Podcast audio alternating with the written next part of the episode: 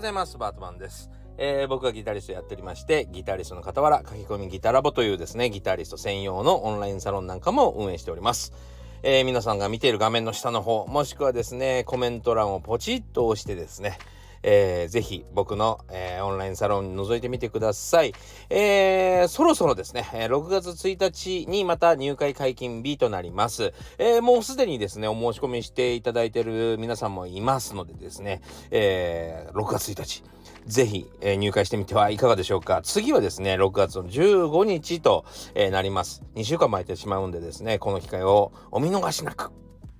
というわけでですね、今日の本題でございます。ゆっくりとしたテンポで弾くのがベストそれとも早く弾くのがベストということでですね、お話ししたいなと思っております。はい、というわけでですね、えー、今日は近況からまたお話ししたいなと思っておりますが、えー、今日はですね、スタッフとの話し合いの話をちょっとしたいなと思っております。はい。で、えー、実はですね、まあ、このバートマン、結構ドタバタしてるわけですね。いろんなことをやっています。まあ、あの、ギタリストもそうですし、えー、YouTube やってるでしょ？そしてオンラインサロンの運営やってますよね。えー、それプラス、まあ、スタンド FM こうやってやって、そのスタンド FM をですね、文字起こしして、えー、Twitter や Instagram に貼るっていうようなサービスもやっていたり、サイン本屋さんもやっているでしょ？えー、そして、何やってるかな？あの、まあ、企業のお手伝い、えー、ね、えー、まあ、プロデュースというか、コンサルというか、ね、いうのもやってたりとか、えー、様々なことをやって生きています。えー、なので、なかなかですね、まあ、今ちょっと手が開かない状態、もう本当にずっと働き続けても、えー、間に合わないっていう感じなのが、あの、正直なとこなんですね。なので、えー、新しいスタッフさんも、えー、ちょっと今試験運用しておりまして、えー、いい感じだったら続けてもらいたいなと思ってますし、えー、今までお手伝いしてくれてる皆さんもですね、えー、さらにこううまく行くためにですねまあいろいろ日々お話し合いなんかもしてるわけですね。でやっぱし今までねなんかあのいろんな、まあ、お手伝いをしてくださった方がいるんですよ。あのでやっぱりねここが一番問題点になるよなっていうところがあるんです。それはですね、何かというと、夢と自分の距離ですね。夢と自分の距離。えー、実際ですね、僕の周りもミュージシャンが多くって、まあお手伝いしてくれる人は、まあミュージシャンの方が多いんですけども、えー、まあその夢を叶えるために、今何をしていいのか、ね、自分には何が足りないのか、えー、はっきりわからぬまま、えー、何もしてないってこともあったりしますし、えー、もう一つ言うと、そのまあ夢を叶えるために、えー、自分をまず守るところから、ね、えー、例えば守るっていうのはどういうことかというと、まあ、えっ、と、夜はちょっと動けませんとか、日曜日だけは自分のためにちょっと使うようにしたいんですとか、いろいろと条件があるってことですね。そう、その時間はいけませんとかね、えー、バイトがありますとか、えー、そういうふうにですね、どんどんどんどん自分の条件ばかり突きつけてると、まあ、えー、仕事をお願いしてる方は嫌になりますよね。そう、でも結構これも多いんですよね。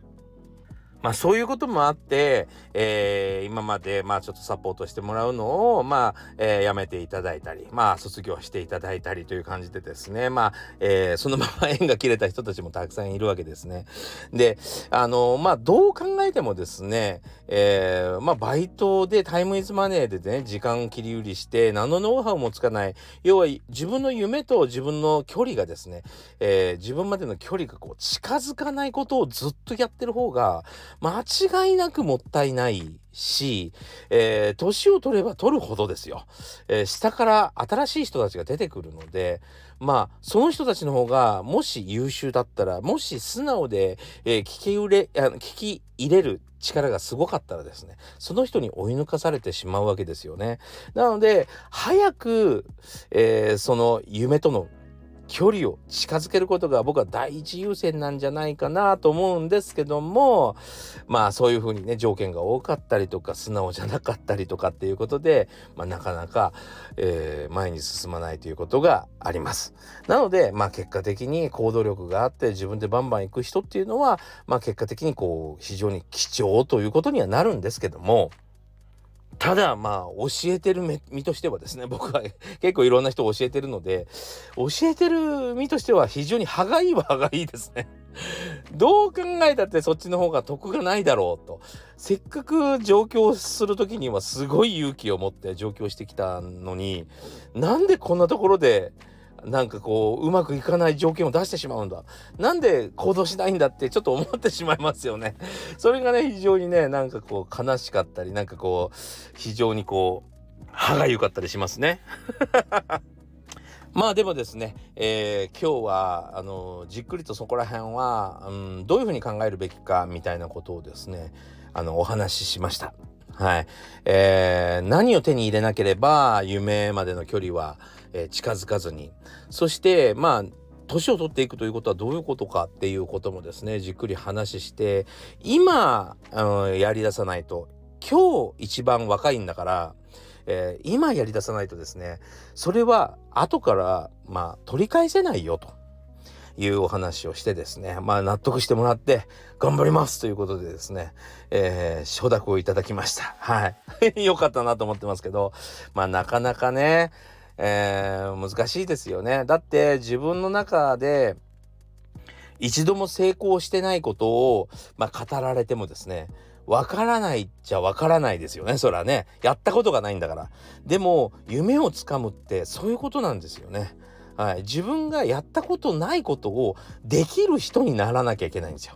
誰かが誰かかとかも自分もそうだけど一度やったことがあるんだったら誰にでもできるんですよ。そう誰もやったことないところにいきなり乗り出すわけですよね。そう、えー、じゃああなたは今日からプロねなんつってプロになるわけじゃないから急に1,000人2,000人の、えー、お客さんの前に飛び出させられたり僕の友達なんかデビュー戦が東京ドームだったりしてね えっと震え上がってましたけどもそういうことがあるんですよ。人生何があるか分かんないんですよね。そこに向かっていくにはっぱりしっかりとした準備そしてまあしっかりとした勉強がないとまあ無理っていうわけなんですけども今日は良かった分かってもらってちょっとハッピーな一日ですね。はい。まあそんな話もね、えー、よくスタッフとしています。ということでですねここに、えー、ちょっとお話ししておこうかなと思いました。何歳からでも早弾きはできる。早弾きを諦めた大人ギタリストに夢を達成させた革命的な方法を詰め込んだ一冊がヤマハから発売。プロギタリストであり3.5万人 YouTuber 末松和人の1日10分40歳からの早弾き総合革命購入は Amazon 全国の書店にてはい。というわけでですね、今日の本題でございます。えー、ゆっくりとしたテンポで練習するのがベスト。速いテンポで練習するのがベストということでですね、お話ししていきたいなと思います。さあ、このお話もですね、僕の書籍、1日10分40歳からの早引き双方革命のですね、深掘りでございます。ページはですね、171ページになりますね。はい。えー、です、でですね、このお話はですね、まあ本の方にしっかりと書いてますんで、読んでいただけたらいいかなと思ってますが、ちょっとここは深掘りですね。どちらかの練習を進めてるっていうことがほとんどだと思うんですね、先生方っていうのは。えー、ゆっくり弾くべきだ。っていう人もいれば早く弾くべきだっていう人もいますね。でえー、なぜそういう風になるのかっていう話ですよね。それはやっぱりその場の状況によって言うことが変わるってことです。その相手とか例えば今日のテーマっていうことに対して、えー、言葉は変わってしまうんですよ。そう、そこら辺はね、ちょっと、えー、習っている人たちっていうのは理解しておいた方がいいかなと思うんですね。まあ、例えば、その中で、例えばその動画が10分間でなんとか、えー、まとめなければいけないっていう場合にはですね、まあ、一つのことを多角的にお話ができないわけですよ。それで、まあ僕の本もそうですね。えー、僕の本でも多角的にお話できないから、その多角的な部分はこのラジオで喋ってるわけですよ。だからこういう、えー、テーマでこの本に書いたんだよっていうことですね。そう。なので、一つの、まあ、動画、一つの、例えば、まあ、講演会でもいいんですけど、一つの、まあ、えー、説明でもいいですね。その時にはですね、あまりにも理由が多すぎると、まあ、大体聞き手の方がパニックに陥るんですよね。そう。なので、まあ、こちら側、まあ、発信者側のルールとしてですね、できるだけテーマは絞ろうという基本的な考え方があります。テーマはできるだけ絞る。そして、その理由は3つまでとかね、5つまでぐらいのことで絞るということが非常に大事。一つでもいいから覚えてもらいたい。ね、全部覚えてもらうことは絶対にできないので、えー、もう本当にできるだけ覚えなきゃいけないことを絞るという行動をしてます。そのせいで、えー、そっちだけ知ってればいいように感じやすいんですよ。A と B やったらもう A だけ知ってりゃいいと思いがちなんですけど、実は A も B も、まあ、なんだったら C も D も全部知ってた方がいいんですね。でもそれはまた次回ねっていう話なんですよ。そう。なのでですね、まあ、どれもこれも必要なんです、実際。あの、どれしかし、しか、一つしか知らなくていいみたいなことは実際はない。もう、この世にない、多分。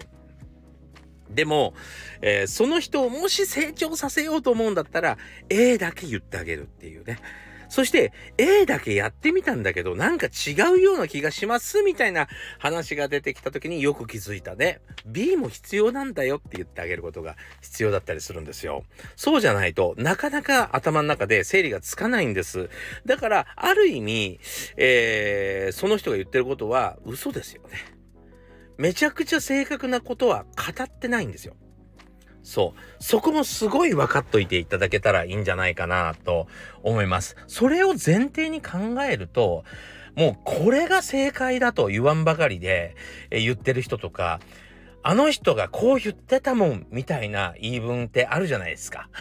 ね。そう、何か、誰かが言ったことを縦に取るみたいなことを言う人いるじゃないですか。あれは、ほとんど間違っていることがある、ありますね。それはもう多角的に見てなくて、片方だけの意見じゃないみたいな時が間違いなく多いと思います。はい。そこら辺も知っといていただけるといいかなと思いますね。まあ、あの、ギターのこととかだったらね、まあ別に何言うの？そんな、なんていうかな、大好損失が起こったりはしないと思うんだけど、まあそれこそ政治とかね、えー、そういうことになるといろんな問題が出てきますよね。はい。えー、なんで、なんでね、発信者っていうのはですね、えー、そういうふうに、まあ皆さんを、え、行動を促したりする傾向があるので、まあそこら辺はちょっと、えー、加味してですね、えー、情報を入手された方がいいかなと